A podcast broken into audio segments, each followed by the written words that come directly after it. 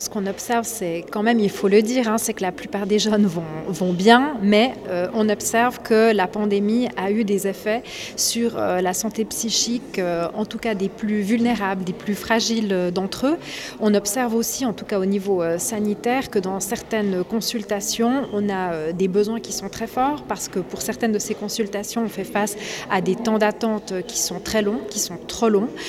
pour des situations qui doivent absolument pouvoir être prises en charge, puisque on le sait, si la prise en charge ne se fait pas au bon moment et, assez rapidement, eh bien les effets peuvent être délétères, non seulement pour ces jeunes, mais aussi souvent pour euh, leurs proches, leurs familles, euh, leurs frères et sœurs lorsqu'il y en a.